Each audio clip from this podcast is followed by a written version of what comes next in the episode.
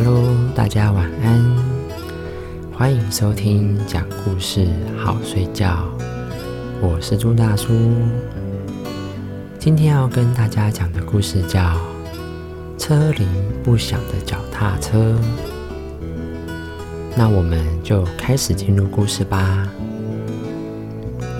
有一个小猴子跟一个小熊，他们合买了一辆崭新的脚踏车。他们商量好，你一天我一天的轮流骑。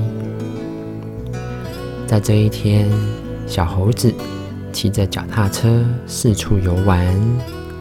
一天下来，车上沾满了灰尘。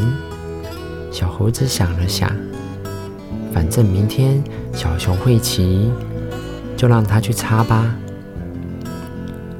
在这一天，轮到小熊骑了脚踏车，天上下起了毛毛雨。小熊冒雨。骑着脚踏车玩了一天，车上沾满了泥巴。他想，反正明天小猴子会骑，就让小猴子去清理吧。小猴子骑着沾满泥巴的脚踏车出去玩，车胎没气也不会去打，自言自语的说：“明天小熊会骑。”让他去打气吧。然后小熊也懒得打气，骑脚踏车出了门。车轮上的钢丝断了几根，他也不去修理。小熊也自言自语的说：“明天让小猴子去修理吧。”就这样，一辆崭新的脚踏车很快就成了一辆。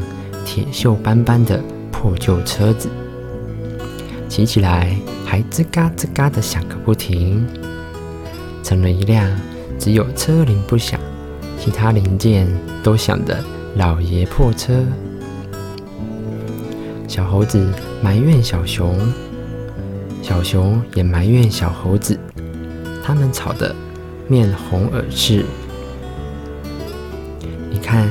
故事中的小猴子和小熊，谁也不去修理脚踏车，结果一个崭新的脚踏车，很快就成了一辆锈迹斑斑的破旧车了。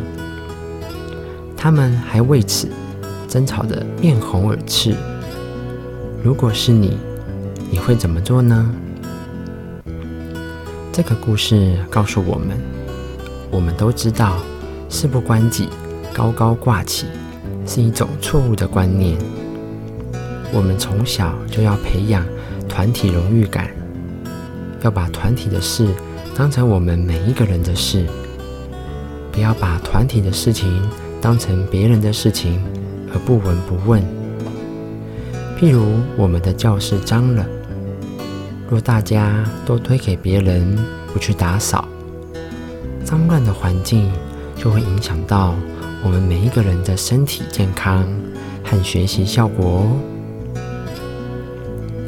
那么今天的故事就讲到这里，我是朱大叔，我们下期故事再见，大家拜拜。